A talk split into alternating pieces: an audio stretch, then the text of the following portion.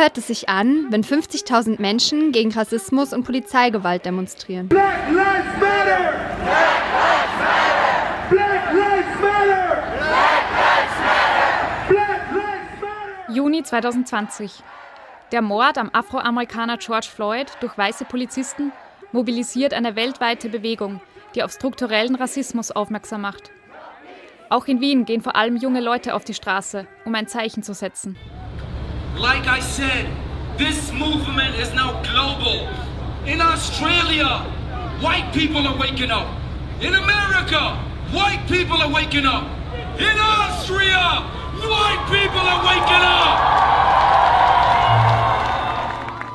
When the glory comes, here will be Was hat sich seitdem verändert? Wie ist es, als schwarze Person in Österreich zu leben und aufzuwachsen? Und was kann ich als weiße Person dafür tun, damit sich was ändert?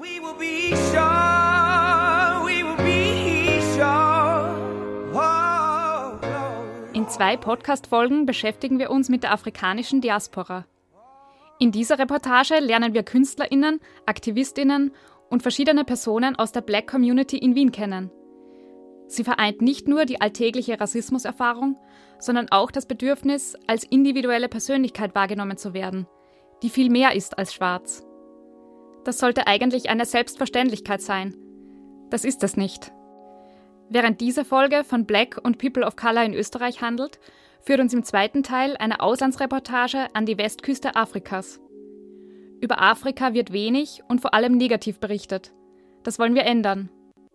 In Kamerun begegnen wir Männern und Frauen, die das Potenzial von Kamerun aufzeigen und die Zukunft ihres Landes aktiv mitgestalten. Wir, das sind Jana und Yogi. Wir möchten dir mit den Inselmilieu-Reportagen Fenster in andere Lebenswelten öffnen, in die du in deinem Alltag vielleicht keinen Einblick hast. Wir zeigen dir Sichtweisen, die sich möglicherweise von deinen unterscheiden und holen dich so aus deiner Bubble raus. Triggerwarnung.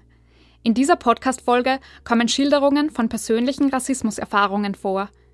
Wenn dich das triggert, hör dir die Folge lieber nicht an. Hi, Jana Mack von Inselmilieu-Reportage. Wir sind angemeldet. Ja, na plus zwei. Wir sind, genau, wir sind Inselmilieu und das ist der mal hier, der Künstler, den wir interviewen. Mhm. Wir sind zu dritt. Ich bin in der Ausstellung dabei. Okay. Die geilen Schwarz-Weiß-Bilder. Die hast schönsten. Du hast du gesehen? ja, passt schon. Okay,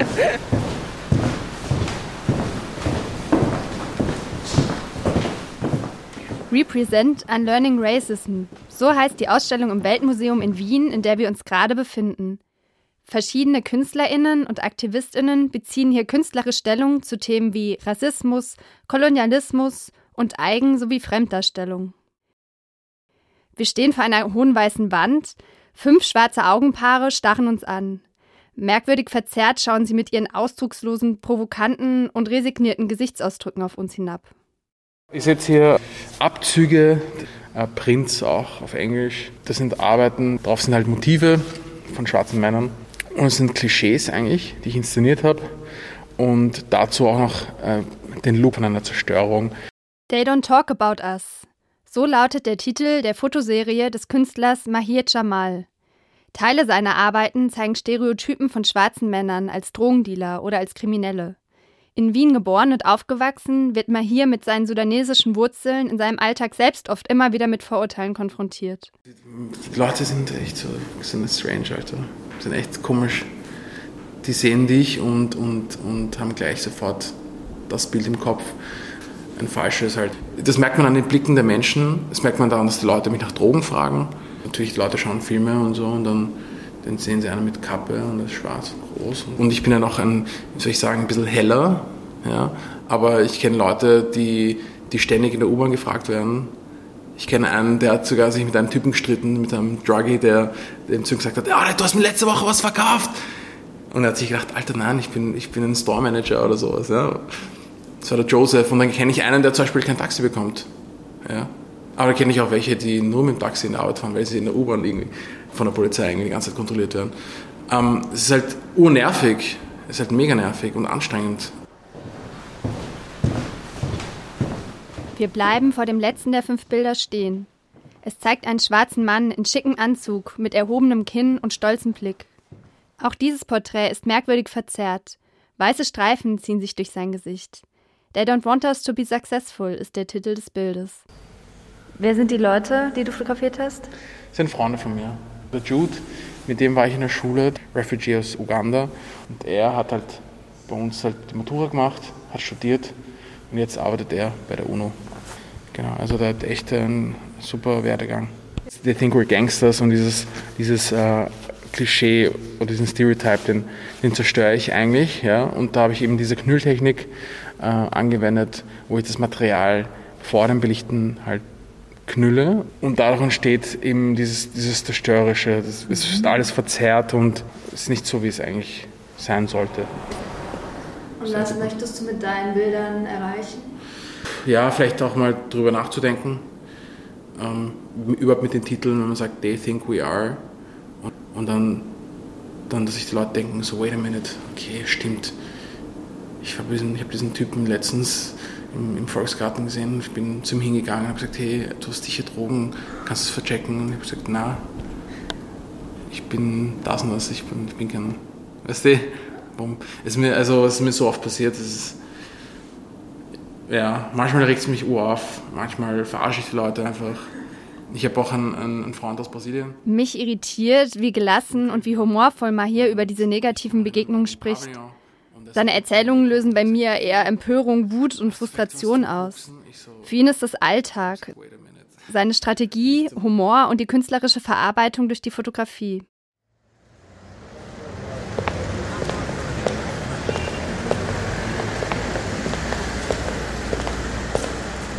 Also wir sind jetzt am Weg zu Anthony.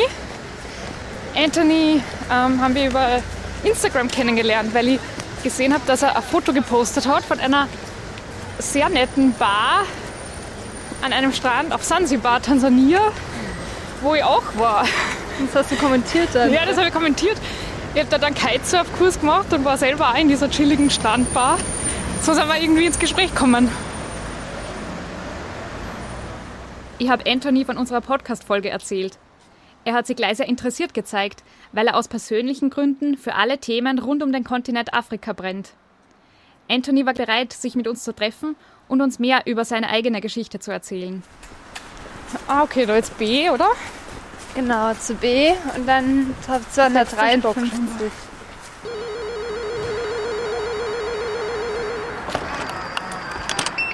Okay, keine Treppe nehme ich an. Ne? Hallo.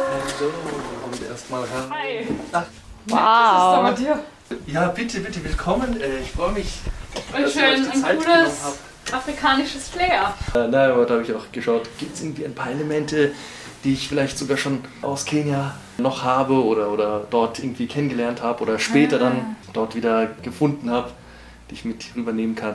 Äh, auch das, das gefällt mir. Das ist ähm, aus Mangoholz, dieser Couchtisch. Tisch, Da äh, der ist sehr super. drauf.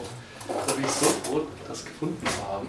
Sehr toll. Nicht nur, weil mir Mangos so schmecken, sondern äh, auch, weil ich dieses Mangoholz finde.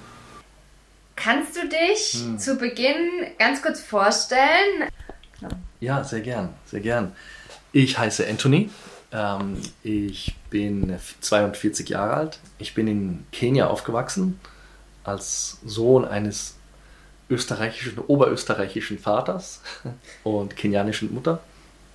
Ähm, also mein Vater ist vor ja, circa 50 Jahren nach Kenia ausgewandert. Erst nach Südafrika und dann ein paar Jahre später ist er nach Kenia äh, weitergezogen, wo er meine Mom kennengelernt hat. Dort bin ich, äh, wie gesagt, aufgewachsen. Ich bin dort zur Schule gegangen. Ich war auf einer deutschen Auslandsschule in Nairobi, in der Hauptstadt von Kenia. Und mit 18 bin ich dann erst nach Deutschland, habe einige Jahre in Hamburg gelebt. Und inzwischen bin ich aber auch schon seit äh, zehn Jahren in Wien. Genau. Also du bist ja quasi in zwei verschiedenen Kulturen aufgewachsen. Als relativ hellhäutiger Typ in Afrika oder in Kenia Mhm. und als dunkelhäutiger Typ eigentlich in Österreich. Ja. Wie war das für dich und welche Unterschiede hast du da wahrgenommen? Lustigerweise äh, kam die Frage von dir, was für Unterschiede habe ich wahrgenommen? Und Und gleichzeitig ist mir zuallererst eine Gemeinsamkeit aufgefallen, nämlich die Gemeinsamkeit äh, der, der Frage, ähm, wo kommst du eigentlich her? Also die wurde mir sowohl in Kenia äh, gestellt, als auch hier. Aber wie das so häufig ist, ähm, ist die Frage nicht so sehr das Problem. Also es ist nicht so sehr in erster Linie oder problematisch, was Leute sagen, sondern meiner Meinung nach äh, vor allem, was Leute meinen mit der Frage. Und äh, in dem Kontext war die Frage, die eigentlich gemeint war, du kannst ja eigentlich nicht von hier kommen, wo kommst du eigentlich wirklich her? Das war indirekt quasi mit dieser Frage in den Situationen ja, gemeint oder suggeriert. Mhm. Und das ist das Interessante, dass mir diese Frage sowohl dort als auch hier gestellt wurde. Ähm, also in Kenia kam eben die Frage, ja, du kannst eigentlich kein wirklicher Kenianer sein, wo bist du wirklich her?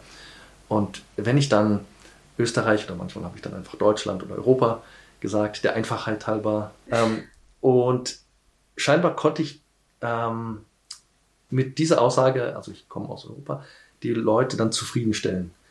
Ähm, und hier habe ich eine Zeit lang dann auch oder manchmal auch gelernt, der Einfachheit das andere zu beantworten. Also wenn ich dann sage, ah, aus Kenia, habe ich beobachtet, dass die Leute auch dann wieder zufriedengestellt wurden. Und ich somit in den ersten Jahren eigentlich eher gelernt habe, Menschen zu lesen und eigentlich eher gelernt habe, Antworten zu geben, die die Person zufriedenstellen und nicht unbedingt ehrlich zu antworten oder so zu antworten, wie ich mich wirklich fühle oder als was ich mich fühle und ich merke, wie Anthony sich auch im Gespräch mit uns extrem bemüht, immer das Richtige zu sagen und genau abwägt, welche Worte er dafür wählt. Und ich glaube, viele sollten jetzt irgendwo schwarze Menschen zuhören. Ich glaube, viele wissen, wovon ich rede, von diesem Moment, egal ob es jetzt eine Party ist, irgendein Social Setting oder im beruflichen Setting sowieso, dass man den Raum betritt und sofort in einer Millisekunde eben diese Erwartungshaltung quasi schon abgecheckt hat. Aha, was wird hier von mir erwartet und was sind hier die richtigen Antworten? Wie verhalte ich mich auch richtig, um akzeptiert zu werden, oder? Danke. Und darum geht es, äh, ich glaube, das war ein wichtiges Wort, um akzeptiert zu werden. Ich glaube, das ist etwas, was sich alle wünschen. Ähm, ich glaube, jeder Mensch möchte einfach akzeptiert werden. Und das ist, war bei mir auch der Fall. Also ich kann mich erinnern, in meiner, wie alt war ich da so circa? Ja, in der Pubertät, 12, 13, 14 ging es halt los, dass ich dann angefangen habe, mir diese Frage zu stellen. So, hey, okay, ich habe gelernt, äh, sogenannt richtig zu antworten, aber was bin ich jetzt wirklich? Und wo gehöre ich eigentlich wirklich hin? Und ähm, jetzt habe ich sowohl dort in Kenia als auch hier die Erfahrung gemacht, dass ich nicht so richtig zur Mehrheitsgesellschaft gehöre, zumindest optisch. Äh, das heißt, wer bin ich dann? Und diese Frage kann einen schon ziemlich zermürben, gerade wenn man auf der Suche ist nach Identität oder nach Zugehörigkeit. In Beschäftigung mit dem Thema durch den Podcast, aber auch ganz allgemein, so beobachte, dass bei mir schon eine große Unsicherheit da ist, ähm, also über dieses Thema Rassismus, auch wo kommst du her, was ist deine Geschichte, zu sprechen, weil ich mir unsicher bin, ob ich die richtigen Begriffe dafür verwende, ob ich die richtigen Fragen dazu stelle, ob ich gewisse Fragen einfach lieber gar nicht stellen sollte oder nicht darf, weil es die falschen Fragen sind. Und dann auch manchmal Gespräche gar nicht zustande kommen aus dieser Unsicherheit heraus. Hm. Und das finde ich ein total großes Problem oder das ist total schade, finde ich. Ich bin auf jeden Fall ein Verfechter davon, dass man lernt und dass man versucht, genauer hinzuschauen. Bei dieser Frage, beispielsweise, wo kommst du her, da geht es mir nicht in erster Linie um das Gesagte, sondern auch, wenn nicht sogar vor allem darum, was ist eigentlich damit gemeint? Und derjenige, der diese Frage stellt, ähm, ist derjenige, der aufrichtig und wirklich daran interessiert, dich kennenzulernen? Oder ist mit dieser Frage automatisch schon Ausgrenzung gemeint? Also im Sinne von, du kannst hier eigentlich gar nicht hingehören. Hm. Also wo kommst du eigentlich wirklich her? Und ähm, spätestens ähm, ja, wie der Fragensteller auf die Antwort reagiert. Ich glaube, da merkt man dann sehr schnell, was eigentlich gemeint ist, weil jetzt, wenn jetzt beispielsweise eine schwarze Person hier in Wien gefragt wird, hey, äh, wo kommst du her? Und die schwarze Person antwortet aus Genserndorf oder äh, aus Mödling oder wie auch immer. Je nachdem, wie der Fragensteller jetzt darauf reagiert. Ich glaube, das ist schon sehr ein, ein, ein, guter Indikator, um herauszufinden, was war eigentlich gemeint mit der Ursprungsfrage. Mhm. Weil wenn der Fragensteller jetzt sagt, ah cool, ja, weiß ich nicht, da wohne ich auch oder hey, ich, ich, keine Ahnung, lass mal irgendwie gemeinsam äh, auf ein Getränk gehen oder, oder wie auch immer, ist es was anderes, als wenn jetzt eine Rückfrage oder eine weitere Frage, weiterführende Frage kommt, äh, die beispielsweise lautet, äh, nein, nein, wo kommst du eigentlich wirklich her? Also wie, nein, nein im Sinne von, äh, das kann ja nicht sein. Das kann nicht sein. Mhm. Wo kommst du eigentlich, da kannst du eigentlich gar nicht ja. hinzugehen. Und diese, ja, und, und so hat man eben eine Frage, die aber wirklich in, in verschiedene Richtungen gehen kann. Oder, und das ist ja dann auch super unangenehm als Fragensteller, wenn man womöglich drauf kommt, hey, vielleicht ist die Frage vielleicht doch rassistisch. Ähm, ja, ist das vielleicht doch eine rassistische Frage? Und man zum Schluss eingestehen muss, äh, vielleicht bin ich auch ein Stück weit rassistisch sozialisiert worden, ohne dass ich es mir bewusst war. Und das einzugestehen, auch als weiße Person, mhm. ist ja auch nicht schön. Also ich bin auf jeden Fall für äh, Political, Political Correctness und, und ähm, weil Worte oder Sprache schon sehr mächtig ist und ein, ein Wort kann sehr ja, gewaltvoll beladen sein und Wörter können auch sehr. Wie du vielleicht schon gehört hast, verwenden wir in dieser Folge die Begriffe People of Color, abgekürzt POC, oder schwarze Personen, weil es selbstgewählte Bezeichnungen sind. In den USA wird auch der Begriff BIPOC, Black, Indigenous and People of Color, als Selbstbezeichnung für schwarze und indigene Personen verwendet. Farbig oder dunkelhäutig sind kolonialistische, abwertende Begriffe. Weiße Personen haben sie schwarzen Menschen gegeben. Es sind negative Fremdbezeichnungen, deshalb verwenden wir sie nicht. Aber wie Anthony bereits sagt, kann eine achtsame Sprache nur ein erster Schritt sein. Wir sind in einer rassistischen Gesellschaft sozialisiert worden und tragen alle Rassismen in uns. Es ist mindestens genauso wichtig, sich seinen eigenen, oft unbewussten Vorurteilen zu stellen. Mit welchen Herausforderungen bist du ähm, sonst noch konfrontiert? Ich würde den Begriff Mikroaggressionen verwenden. Also hier ist, passiert unglaublich viel zwischen den Zeilen, ist meine Erfahrung. Es gibt tatsächlich Fragen oder Aussagen, die, die ähm, nicht unbedingt die, die scheinbar gut gemeint sind oder im ersten Moment äh, sich gut gemeint anhören. Beispielsweise die Frage, was nehmen wir denn da? Ah, genau. Oder die Aussage, ah, wenn doch alle so wären wie du. Das ist eine Frage, die ich, die ich am, Arbeit, am Arbeitsplatz häufig ähm, schon gehört habe. Und im ersten Moment könnte man sich denken, so, hey, äh, äh, der macht mir ja eigentlich vielleicht gerade ein Kompliment oder es ist ja eigentlich was Schönes, es ist ja eigentlich was gut gemeintes. Äh, bis man dann drauf kommt, warte mal, warum beschäftigt mich das gerade so sehr? Warum nimmt mich das so mit? Und erst wenn man anfängt, sich mit dieser Frage tiefer auseinanderzusetzen, merkt man, oh, da steckt noch so viel mehr dahinter. Und da könnte ich viele Kleinigkeiten aufzählen, Kleinigkeiten in hm. Anführungsstrichen von diesen Mikroaggressionen, aber insgesamt kann es halt wirklich dann auch schwer werden. Und da kann es tatsächlich auch zu diesem äh, ja, Racial Stress führen. Und mhm. da habe ich auch ähm, die ein oder andere Phase gehabt, die auch wirklich zu einer Art, wie soll ich sagen, Erschöpfung und Müdigkeit geführt hat. Ähm, Mikroaggression ist ein Begriff, der häufig im Zusammenhang mit Diskriminierungserfahrungen auftaucht. Was diese kleinen Sticheleien so gefährlich macht, ist, dass sie häufig subtil sind und von Betroffenen manchmal erst im Nachhinein realisiert werden. Unterbewusst haben sie allerdings eine große Wirkung. In Summe können sie zu Racial Stress und in weiterer Folge auch zu Depressionen führen. Nach dem Interview habe ich ihn noch gefragt, ob es Situationen in seinem Leben gab, in denen er mal nicht die erwartete Antwort gegeben hat, sondern in denen er sein Gegenüber irritiert hat und sich eben nicht in diese Schublade hat einordnen lassen. Über meine Frage musste er nur müde schmunzeln. Diesen Luxus könne er sich nicht leisten. Dann bekommen andere die Wohnung oder den Job. Hi, hier ist die Lissy. Eine Sache, die mir ganz wichtig ist, ist, Rassismus am Arbeitsplatz.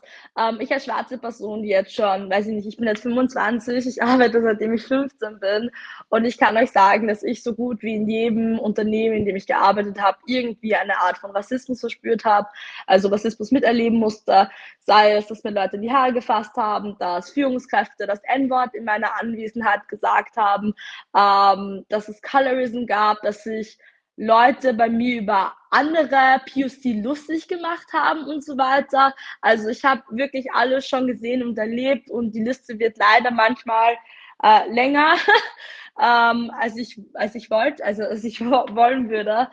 Ähm, und ich persönlich finde einfach, dass es wichtig ist, wenn man als Unternehmerin oder Unternehmen oder generell irgendwo ähm, eine Führungsposition hat oder als Führungskraft also irgendwo zuständig ist, dass man auf jeden Fall schauen muss, wenn man eine schwarze Person im Team hat oder eine ähm, Person of Color, dass man auf jeden Fall das Team sensibilisieren muss. Weil es kann nicht sein, dass es im Jahr 2022 schwarze Personen, People of Color in Unternehmen gibt und keine Person denkt nun nicht denkt nun mal darüber nach, dass wir uns vielleicht ein bisschen damit auseinandersetzen sollen, weil die Lebensrealität von schwarzen Leuten von POCs in Österreich auch noch immer anders als die von der weißen Mehrheitsgesellschaft. Und dieser Blickwinkel bleibt komplett aus. Und das finde ich extrem schade, weil das Ding ist, somit ähm, gibt man den schwarzen Leuten manchmal sogar gar keine Chance, weil man gar nicht an die Plätze und an die Orte kommt.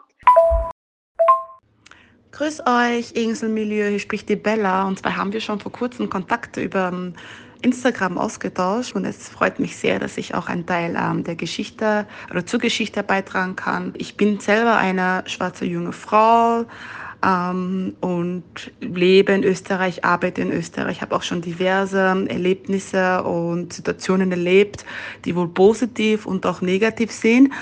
Und was mich sehr äh, in der Schule bewegt hat, war beispielsweise, dass ich als schwarze Frau immer im Mittelpunkt gestanden bin, wenn man Themenbereiche Afrika, Kolonialismus oder, ähm, oder der jetzigen oder de, der aktuellen ähm, Lage in Afrika äh, angefasst oder ähm, berührt hat.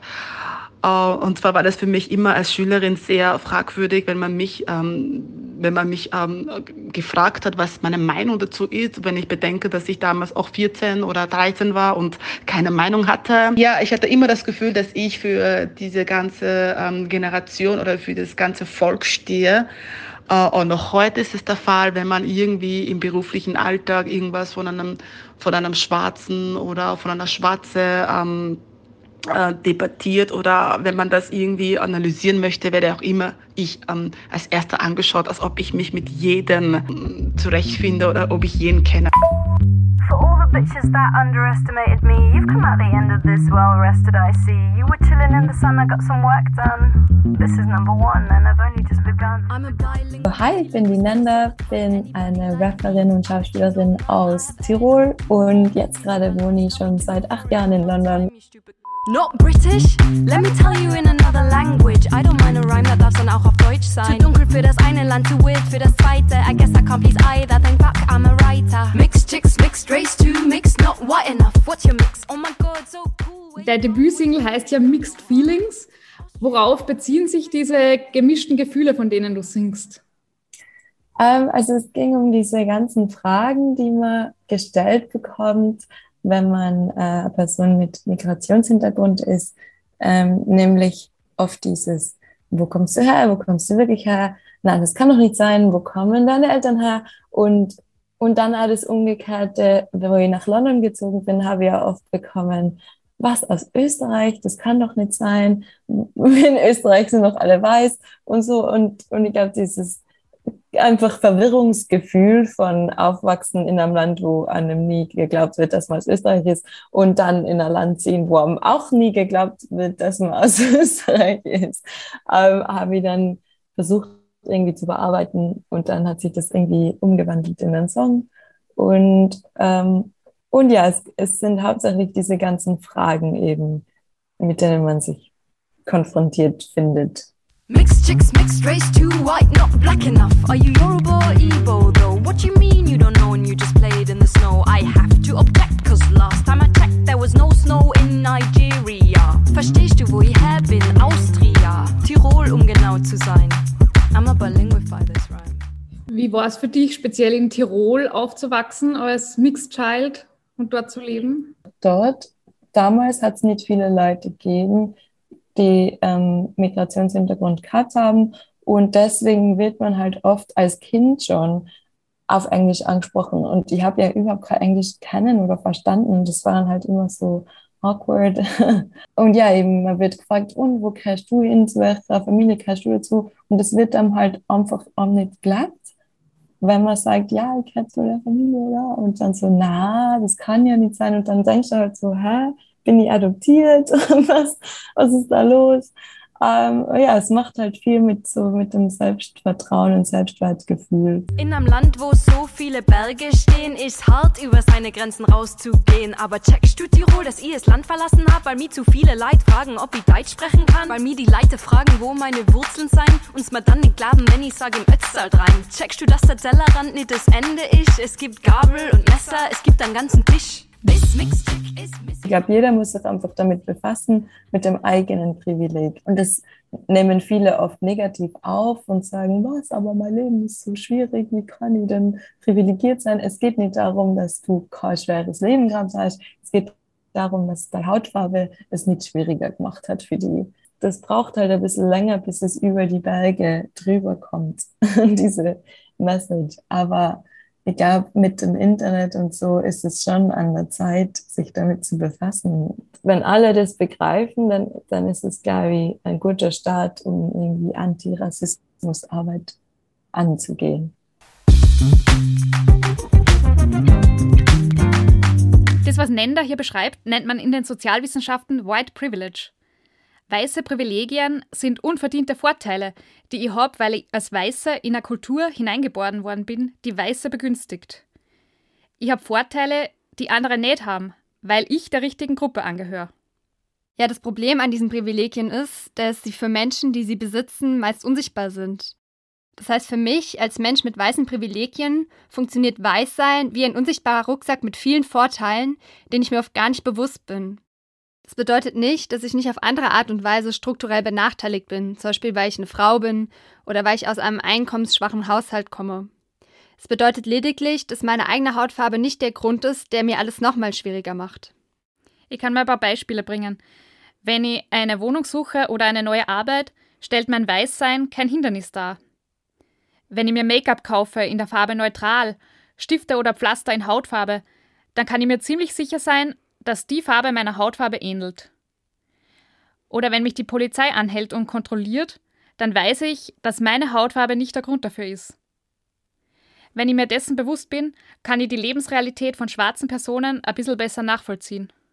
Als weiße Person habe ich vor allem das Privileg, selbst entscheiden zu können, ob ich mich überhaupt mit dem Thema Rassismus auseinandersetzen möchte. Das können schwarze Menschen nicht. Sie werden jeden Tag mit dem Thema konfrontiert, ob sie wollen oder nicht. Mixed chicks, mixed race too, mixed not white enough. Oh my god, your hair's so cool. Look at the tiny curls. Oh my god, let me touch them, let me bounce them down. What the fuck, man? Don't fucking touch me, don't touch me. I never said yes to nobody, so don't put your greedy hands on me. Can you wait for consent before you are touching my body? I beg you. But it looks so woolen. Just step away, woman. I'm not a sheep, I am a real human. I am not your puppet, and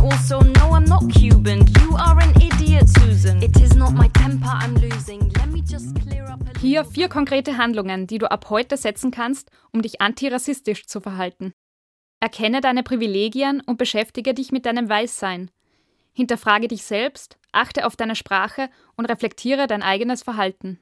Hör zu, was People of Color in deinem Umfeld zu sagen haben. Informiere dich und erweitere deinen Horizont. Diversify your social media. Schau dir an, wie vielen weißen und wie vielen nicht weißen Profilen du folgst. Wir empfehlen dir zum Beispiel die Instagram-Accounts von Zu oft gehört, Verbündeter sein und Rosa Mac. Decolonize Your Bookshelf. Lies Bücher von schwarzen AutorInnen. Kaufe sie, verschenke sie und empfehle sie weiter. Eine Leseliste findest du in den Show Notes. Misch dich ein und zeig Zivilcourage. Rassistische Vorfälle kannst du melden. In Österreich geht das bei der Beratungs- und Meldestelle Zara. In Deutschland kannst du dich an die Antidiskriminierungsstelle des Bundes wenden. Sprich deine Mitmenschen auf rassistische Äußerungen oder Handlungen an und trage so dazu bei, dein Umfeld zu sensibilisieren. Ob das wohl der Eingang ist? Sieht so aus, weil hier steht doch irgendwas. Feministisch, kritisch, laut. Wie wird der Eingang sein? So vielleicht? Da glaube ich, ha? Nein, Arzt. Du hörst, wie wir gerade den Eingang zum freien Radio Orange suchen. Wir sind hier, um den Journalisten und Medienkritiker Simon Inu zu treffen. Er hat in Kamerun Soziologie studiert und die erste Black Lifestyle Radiosendung Fresh Vibes gegründet. Nicht über uns, sondern von und mit uns lautet ihr Motto. So, willkommen. Uh. Hallo. Hallo. Dankeschön. Willkommen. Danke. Danke sehr. Normalerweise, wenn, wenn wir von schwarzen Menschen in der Allgemeinheit sprechen, haben wir immer zu tun mit einer problemorientierten Sichtweise. Das heißt, selten kommen wir positiver in der, in der Berichterstattung vor. Selten kommen wir als selbstständige Personen, die für sich selber ihr Leben äh, bestreiten. Selten kommen wir als äh, Personen, die einfach als Menschen in einer Stadt leben. Wir kommen sehr oft vor als Personen, die immer, immer und immer wieder Hilfe brauchen. Äh, wir kommen immer sehr oft vor als, äh, wir werden dargestellt als Kinder, also wir werden nicht als, als Erwachsene wahrgenommen. Also je älter du bist, desto kindischer wirst du wahrgenommen. Mhm. Man, man geht immer davon aus, dass du noch nicht dass du noch nicht geschafft hast, in einer Gesellschaft wie diese, auch wenn du als Erwachsener bist, selbstständig zu sein. Und das sind Sachen, die extrem verletzend sind innerhalb dieser Gesellschaft. Und das sind Sachen, die extrem äh, erniedrigend sind. Warum ist es so wichtig, dass schwarze Menschen ihre Geschichte selber erzählen oder dass jeder Mensch seine Geschichte selbst erzählt? Jeder ist ermächtigt, seine eigene oder ihre eigene Geschichte zu erzählen, weil es entscheidend wichtig ist, dass seine Perspektive, die nicht in den Mainstream dargestellt wird, auch sichtbar wird. Hm. Ab dem Zeitpunkt, wo ich meine Perspektive mit deiner konfrontiere, dann, dann kommt es zu einer Diskussion. Dann, dann gibt es dann Demokratie, weil meine Meinung gehört wird. Mhm. Genau. Aber sonst wird deine Meinung gar nicht gehört, oder? die Meinungen werden überhaupt nicht gehört. Mhm. Ja, die Meinungen werden, es wird extrem, die Meinungen von Schwarzen in Österreich oder auch von so vielen Minderheiten werden äh, von den Mainstream-Medien über, sagen wir, übertönt oder so.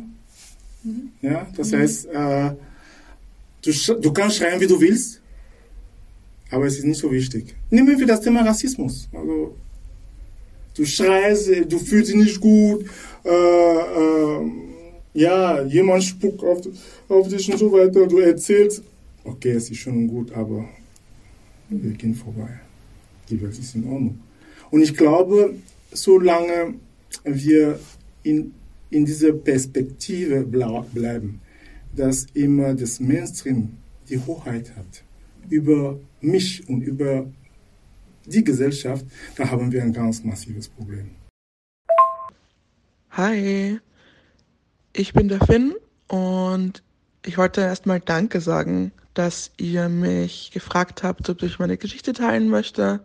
Das finde ich super. Vor allem, dass es auch BIPOC-only-Fragen gab und ja, das freut mich voll. Ich ist ganz wichtig, womit ich mich auch gerade befasse, dass Rassismus und der Alltag, in dem ich lebe, sehr, sehr viele Verstrebungen hat und Verkreuzungen, Überkreuzungen. ähm, also mit Feminismus, mit meinem Transsein, mit allem Möglichen. Und ich finde es ganz wichtig, dass Antidiskriminierungsarbeit, egal auf welcher Ebene jetzt, ja, Feminismus, Antisexismus, Antirassismus und so weiter, alle Menschen oder möglichst viele Menschen mit einbezieht. Wir sind queer, wir sind, wir haben mit Mental Health zu strugglen, wir, weiß ich nicht, haben Kinder, sind alleinerziehend, wir sind vielleicht auf dem, auf dem, weiß ich nicht, Autismus-Spektrum oder so und das muss man alles mitbedenken. Und das multipliziert sich oder ja, dividiert sich auch. Die Privilegien, die man hat oder nicht hat, hängen ganz stark davon ab, was man noch an Identitäten mitbringt. Und das finde ich ganz wichtig. Intersektionalität. Intersektionalität, von Englisch Schnittmenge, beschreibt die Überschneidung und Gleichzeitigkeit verschiedener Diskriminierungskategorien. Die Ursprünge des Konzepts liegen im schwarzen Feminismus und der afroamerikanischen Arbeiterinnenbewegung. Dass Black und People of Color keine homogene Gruppe sind, sondern so vielfältig wie der Rest der Gesellschaft auch, will der Verein Adoe vermitteln. Bei seinen Veranstaltungen bietet der Verein Safe Spaces an. Sie stehen ausschließlich schwarzen Personen offen. Es geht darum, einen sicheren Raum zu geben, in dem das Schwarzsein nicht im Vordergrund steht. Ich bin Grassandona, ich bin 27 Jahre alt. Ich bin Journalistin und bei der Adoe bin ich ähm, im Vorstand, beziehungsweise ich bin auch Gründungsmitglied. Ja, ich bin der Name die Sieber, ich bin 33 Jahre alt, arbeite im Bundesministerium für Kunst, Kultur, öffentlicher Dienst und Sport im Wirkungscontrolling. Was, für, was bedeutet das für euch, ähm, euch mit anderen People of Color vernetzen zu können durch den Verein? Mir persönlich geht es auch viel darum, dass man sich nicht ständig erklären muss. Also wenn wir diese Treffen haben, muss ich mich nicht erklären, muss ich mich nicht rechtfertigen für das, wie ich bin, wer ich bin, was ich bin. Ähm, das ist für mich äh, ein sehr wichtiger Aspekt von dem Ganzen. Was sind das für Situationen, in denen ihr euch erklären müsst? Man muss sich eigentlich überall rechtfertigen ja. und ähm, am schlimmsten sind halt für mich zum Beispiel die Frage, äh, warum kannst du so gut Deutsch? Oh, oder du, oh, du kannst aber gut Deutsch. Und du denkst so, ja, klar kann ich gut Deutsch. Ich bin genauso hier aufgewachsen wie du. Warum sollte ich nicht gut Deutsch sprechen können? Und wie reagiert ihr dann darauf, wenn ihr es zum hundertsten Mal erklären müsst? Also ich persönlich äh, beharre dann immer auf meinen Standpunkten. Also ich sage dann, ja, ich bin aus Österreich und auch wenn die Leute das nicht glauben, bin ich trotzdem aus Österreich. Also ich gebe dann auch nicht nach und gebe ihnen, was sie hören wollen, sondern ich bin einfach Österreicher, wenn jemand fragt. An sich ist es ja keine schlimme Frage, aber warum interessiert es dich in den ersten zwei Minuten, wo ich komme? Warum musst du mich da schon einordnen können in deinem Kopf? Warum interessiert dich nicht, ähm, was ich in meiner Freizeit mache? Ich bin zum Beispiel DJ nebenbei. Also warum fragst du nicht danach? Ich habe so viel mehr als meine Hautfarbe oder meinen Akzent. Mit welchen Vorurteilen seid ihr im Alltag konfrontiert? Gibt es da so klassische. Ich würde ich würd das am liebsten nicht beantworten, bist du? Mhm. Ich finde es voll okay, dass du es nicht beantworten willst, aber warum nicht? Also ich persönlich oder halt Adoe, glaube ich, würde generell lieber über die positiven Dinge sprechen, die uns ausmachen. Und weil diese Vorurteile, die, die machen uns nicht aus. Mhm. Wir erleben sie zwar, aber das ist nicht, wer wir sind. Mhm. Für mich geht es dann immer zu schnell wieder in diese Mitleids, auf diese Mitleidsschiene, so, okay, wir erleben das und das und das und wir brauchen euer Mitleid, aber wir brauchen das gar nicht. Was wir brauchen, ist, dass es uns nicht mehr passiert. Mhm. Du hast vorhin gemeint, dass du gerne ähm, als, als Mensch gesehen wollen würdest mhm. oder auch abgebildet werden ja. würdest. Was würde das bedeuten oder was würde das vielleicht für uns bedeuten, wenn wir jetzt einen Podcast machen? Das ist eine voll gute Frage, weil ich muss, mich, muss mir das auch voll oft überlegen, so, okay, wer bin ich eigentlich, wenn ich mich nicht mit so Antirassismusarbeit beschäftige? Und äh, dieser Prozess, der, der hat bei mir auch letztes Jahr begonnen, wo ich mir gedacht habe, okay, was würde ich machen, wenn ich nicht mir darüber Gedanken machen würde, okay, dass ich schwarz bin, unter Anführungszeichen. Worüber würde ich reden wollen? Ich würde über Musik reden wollen zum Beispiel. Ich würde über, über meine Lieblingsserie reden mhm. wollen und, und ich würde voll gern über meine Lieblingsserie reden können, ohne erwähnen zu müssen, dass es in meiner Lieblingsserie keine einzige schwarze Person gibt, die mitspielt. Also OC California, by the way, falls es irgendwen interessiert. ähm, es ist einfach, ähm, ja, das ist, das ist es für mich so. Ich würde gern einfach sein, beyond blackness, sein darüber hinausgehend, über das Schwarzsein hinausgehend. ja. Über was würdet ihr reden wollen, wenn man euch interviewt? Eh, ich, nicht über meine Hautfarbe jedenfalls. Mhm. Also gar nicht. Und das Interessante dabei ist ja, dass es für euch gar nicht mal ein Thema wäre. Wenn euch irgendjemand anfragt, dann, dann denkt ihr nicht sofort so, okay, hat das jetzt damit zu tun? dass, dass meine Eltern aus dem Kongo kommen zum Beispiel? Oder hat es damit zu tun, dass ich ähm, akzentfrei Deutsch spreche? Also ja, es ist einfach, das sind so Gedanken, die oft mhm. bei uns halt zuerst im Vordergrund sind. Und das ist das, wo ich mir denke, like, wenn das nicht so wäre, wenn, wenn ich nur Grasse wäre und nicht nur unter Anführungszeichen die schwarze Grasse, dann, dann würde ich mir gar nicht darüber Gedanken machen müssen als erstes. Für die Produktion dieser Reportage haben wir viele Vereine und Einzelpersonen kontaktiert, weil wir mit ihnen übers Schwarzsein sprechen wollten. Wenige haben uns geantwortet. Erst nach und nach ist uns klar geworden, dass sie vermutlich Besseres zu tun haben, als weiße Personen wieder und wieder aufzuklären und unbezahlt Antirassismusarbeit zu leisten. Wir haben bei unserer Recherche viel gelernt. Zum Beispiel, dass es nicht in Ordnung ist, Menschen aus dem Nichts heraus nach ihren Rassismuserfahrungen zu fragen, weil sie traumatisch sind und die Wiederholung des Erlebten das Trauma triggern kann. In diesem Interview hast du gehört, wie Gracia meine Frage nach Vorurteilen nicht beantworten will. Sie hat recht. Es ist nicht sinnvoll, weil durch das Aussprechen die negativen Bilder reproduziert werden und sich Lügen in unseren Köpfen verfestigen. Äh, ihr sagt, also oder Ador, der Verein sagt von sich selbst, dass ihr keine Aktivisten seid. Äh, warum nicht? Weil wir keine aktivistische Arbeit machen.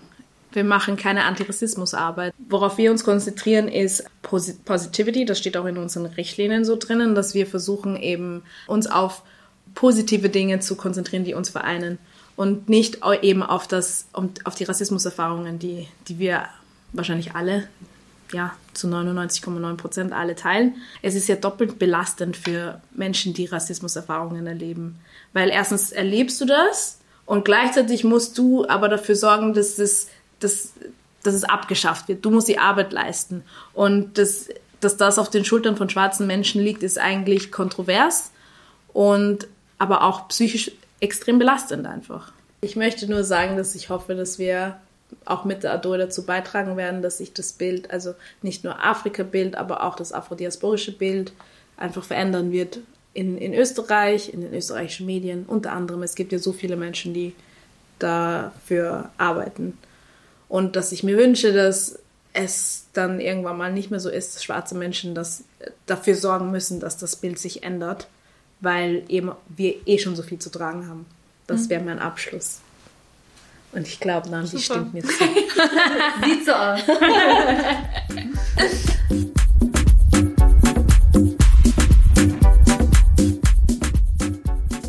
Ja, auch Hallo von unserer Seite. Wir freuen uns sehr, dass wir heute ähm, auch hier da sein dürfen bei der Kickoff-Veranstaltung. Wir sind das Black Voices Anti-Volksbegehren ähm, wir haben uns 2020 gegründet äh, nach den BLM-Demos. Kannst du schon mal die nächste Folie gehen? Wir sind gerade in der Wiener Hauptbücherei, wo sich unterschiedliche Vereine aus der Black Community versammelt haben, die sich meist ehrenamtlich für ihre Community und gegen den Rassismus der Mehrheitsgesellschaft engagieren. Du hast gerade Nomi Anyanwu gehört. Sie ist Sprecherin von Black Voices, dem Anti-Rassismus-Volksbegehren in Österreich. Ich glaube, wahrscheinlich waren die meisten von euch auf irgendeiner Demonstration in ganz Österreich zur Black Lives Matter Bewegung. Wir waren in Wien dabei, ich durfte auch damit aus der Demo reden. Äh, es war schon ziemlich krass, wenn man das so ausdrücken kann, dass dann 50.000 Menschen für uns sozusagen auf der Straße waren. Äh, und ich glaube, dieses überwältigende Gefühl hatten ganz viele Menschen, ähm, auch wir, unser Team. Äh, und wir haben uns gedacht, okay, wir müssen jetzt irgendwie irgendwas damit anfangen, mit diesen 100.000 Menschen, die in ganz Österreich auf der Straße waren. Ähm, ein Volksbegehren braucht 100.000 Unterschriften, bietet sich ganz gut an. Äh, alle Menschen, die damals auf der Straße waren, äh, sollten am besten das Volksbegehren jetzt auch unterschreiben. Äh, bis dato war die Medienlandschaft ja irgendwie äh, sehr davon geprägt, dass wenn man über Rassismus spricht, die Personen immer in die Opferrolle gerückt werden, man jetzt sofort erzählen muss, was einem schon jemals im Leben passiert ist über Rassismus ähm, und man gar nicht als Experte oder Expertin wahrgenommen wurde. Eben schon gar nicht über Strukturen in Österreich gesprochen wurde, über die Geschichte, die Österreich mit Rassismus gibt. Und das war irgendwie so unser Ziel. Und, ähm die AktivistInnen fordern antirassistische Maßnahmen in allen Lebensbereichen, die schwarzen Personen die gleichen Möglichkeiten und Chancen eröffnen wie weißen Personen. Beispielsweise am Arbeitsmarkt, in Bezug auf Polizei oder im Gesundheitswesen. Rassismus ist nicht nur auf individuelles Fehlverhalten zurückzuführen, sondern in den staatlichen Institutionen verankert. So fordert Black Voices beispielsweise mehr Diversität in Schulbüchern, verpflichtende Antirassismus-Workshops oder eine unabhängige Beschwerdestelle gegen polizeiliches Fehlverhalten. Wir haben uns mit einem weiteren Aktivisten von Black Voices getroffen. Mein Name ist Emerald Banda und ich bin 22 Jahre alt. Ich bin schon seit Anfang an beim Black Voices Volksbegehren und ich bin einer der drei Sprecherinnen. Und sonst, was ich noch mache, ich bin Student. Ja, ich studiere erneuerbare Energien am FH Technikum und bin gerade im ersten Semester und ja, ist ganz gut. Für dich ist es einfach wichtig, diese Veränderungen aktiv voranzutreiben. Ja, auf jeden Fall, weil ich glaube, je mehr Initiativen es in Österreich gibt, desto mehr Druck kann man einfach aufbauen. Je mehr Druck es gibt, ähm, desto mehr muss sich die Politik diesem Druck beugen und einfach ihre Politik selbst daran anpassen. Weil zum Beispiel ähm, Klasse erzählt hat, dass sie es als eine Herausforderung erlebt, dass sie, die, die selbst betroffen ist von Diskriminierung, auch noch diese aktivistische Arbeit selber leisten muss. Das heißt, sie muss wieder reingehen in dieses Gefühl und muss das auch noch kommunizieren. Und mhm. eigentlich hat sie gemeint, dass es wichtig wäre, dass, dass andere diese aktivistische Arbeit tun, aber nicht sie selber auch noch tun muss. Mhm. Ich finde das wirklich richtig, was sie gesagt hat und auf jeden Fall zu, zutreffend, weil wenn man in einem Land hier aktivistische Arbeit leistet, das eben genau diese rassistische Politik macht, eine rassistische Polit äh, Gesellschaft hat, ja, geht das wirklich auf die Psyche, ja, zu 1000 Prozent. Und da kann man auch wirklich einfach kaputt gehen und da gehen auch viele Menschen kaputt daran. Ja? Deshalb ist es auch ein Argument, was ich verstehe und auch supporte. Ja, aber für mich persönlich im Moment geht das voll und deshalb bringe ich mich da auch immer weiter mit ein. Ja. Warum gehst du nicht kaputt? Ich, ich glaube, ich gehe nicht kaputt einfach, weil, weil wir pushen uns. Hm. Wir, wir pushen uns einfach im, im Vorstand. Also wir sagen so, hey, wir machen das weiter, wenn wir irgendwo sind, bei zum Beispiel, keine Ahnung, bei einer Podiumsdiskussion und die eben auch Aufklärungsarbeit leisten soll, auch antirassistisch sein soll und die machen, genau die machen dann wirklich wieder etwas Rassistisches, denken wir uns, okay, wir verzweifeln ein bisschen, ja, aber wir reden uns gemeinsam aus, ja, wir reden drüber ähm, und versuchen einfach neue Kraft daraus zu schöpfen. Und ich glaube, das ist auch zum Beispiel etwas, was mir auch Kraft gibt, ja. Und einfach dieses Gemeinschaftsgefühl, hey, we in this together. Was wünschst du dir für die Zukunft? Ich wünsche mir für die Zukunft, dass so viele Menschen ähm, vom Volksbegehren erfahren, dass so viele Menschen das Volksbegehren unterschreiben, auf jeden Fall, ja, und dass das Volksbegehren natürlich erfolgreich wird. Unterschreibt alle das Volksbegehren sagt allen, dass es ein Volksbegehren gibt. Nehmt alle eure Familie mit, nehmt eure Freunde und Freundinnen mit, weil manchmal reicht sogar das einfach nur, dass man einfach nur sein direktes Umfeld anspricht und sagt, hey, da gibt es ein Volksbegehren, du musst das jetzt unterschreiben gehen, wir gehen jetzt hin. Also wenn es erfolgreich wird, was wünschst du dir für Veränderungen? Wenn, wenn es erfolgreich wird, ja, wünsche ich mir wirklich antirassistische Gesetze, ja, ähm, damit man eben genau den besagten strukturellen Rassismus ähm, durchbrechen kann. Und ich wünsche mir, dass dieser Schritt dann auch wirklich erfolgreich vonstatten geht. Also ist der Wunsch einfach eine antirassistische Gesellschaft? Genau, genau, genau. Das, ist das, das ist also das ultimative Ziel. so schräg, das müsste doch normal sein. Aber also. Ja. Na, passt schon.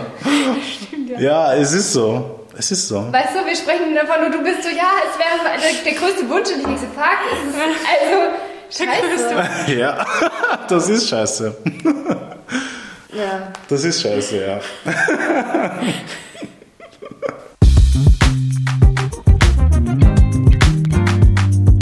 Ich finde, es ist wichtig zu wissen, als Person of Color, dass man keine Fragen beantworten muss. Das habe ich erst seit kurzem gelernt, wenn mir jemand irgendwas fragt, was ich in dem Moment habe ich keine Lust, irgendwie Antirassismusarbeit zu leisten, dann sage ich, ich rede jetzt nicht über das und bitte liest dir einfach irgendwelche Artikel im Internet durch und dann verstehst du, glaube ich, selber, was gerade so läuft.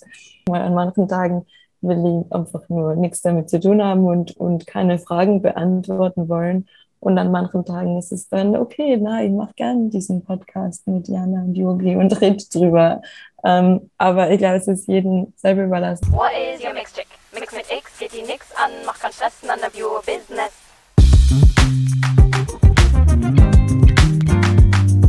Black Lives Matter! Black Lives Matter! Black Lives Matter! Für mich ist es ganz wichtig zu sagen, dass es für uns keine Bewegung ist und auch kein Trend oder so. Das wäre, ja, das wäre sehr verschleiernd, sondern eine, ein Alltag, den wir tagtäglich erleben und den wir schon so satt haben und der uns so wütend macht. Auf der anderen Seite sehe ich aber auch voller Freude, wie stark eine Bewegung sein kann, wie gut sie mobilisiert sein kann. Wir waren 50.000 oder ein bisschen weniger vielleicht.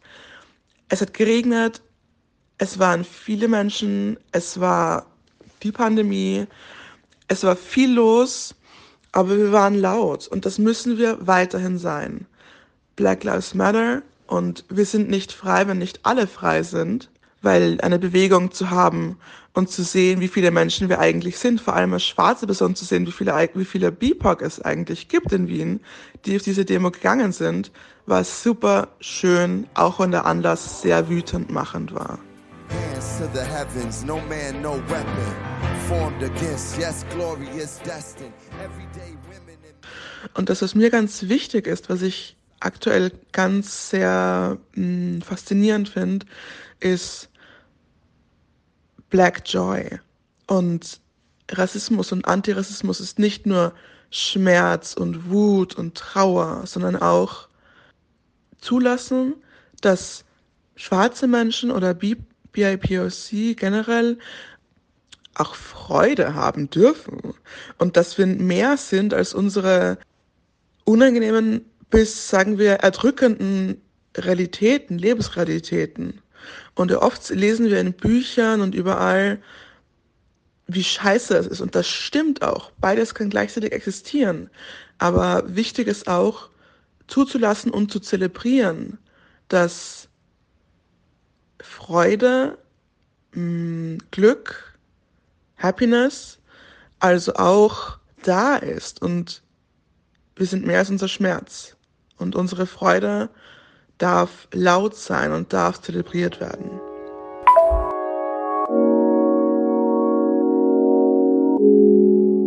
Auch unsere nächste Reportage behandelt die afrikanische Diaspora, jedoch aus einer anderen Perspektive. Die Geschichte beginnt in Österreich und führt uns an die Westküste Afrikas. In Kamerun begegnen wir Larissa, die in Deutschland studiert hat und zurückgekehrt ist, um ihr Land im Naturschutz voranzubringen. Wir lernen Dagmar kennen, die in Kamerun eine Schule aufgebaut hat. Und Julie, die in Österreich lebt und zum ersten Mal seit sieben Jahren in ihr Geburtsland reist. Wenn du diesen Beitrag und unsere Arbeit unterstützenswert findest, kannst du folgende drei Dinge tun. Hilf uns dabei, Inselmilieu bekannter zu machen. Teile die Folge und erzähle deinen Freundinnen davon. Hinterlasse uns eine 5-Palm-Bewertung bei Spotify, Apple Podcast oder wo auch immer du diese Folge anhörst. Unterstütze unsere Arbeit über die Crowdfunding-Plattform Steady. Mit einem Beitrag deiner Wahl ermöglichst du es uns, weitere Inselmilieu-Reportagen zu produzieren. Den Link dazu findest du in den Show Notes. Wie immer gibt es auch zu dieser Folge eine Fotostrecke. Die Fotos findest du auf unserer Website, auf Instagram und auf Facebook. Alle Links dazu in den Show Notes. Möchtest du zu dieser Folge noch etwas hinzufügen oder uns Feedback geben? Melde dich gerne bei uns.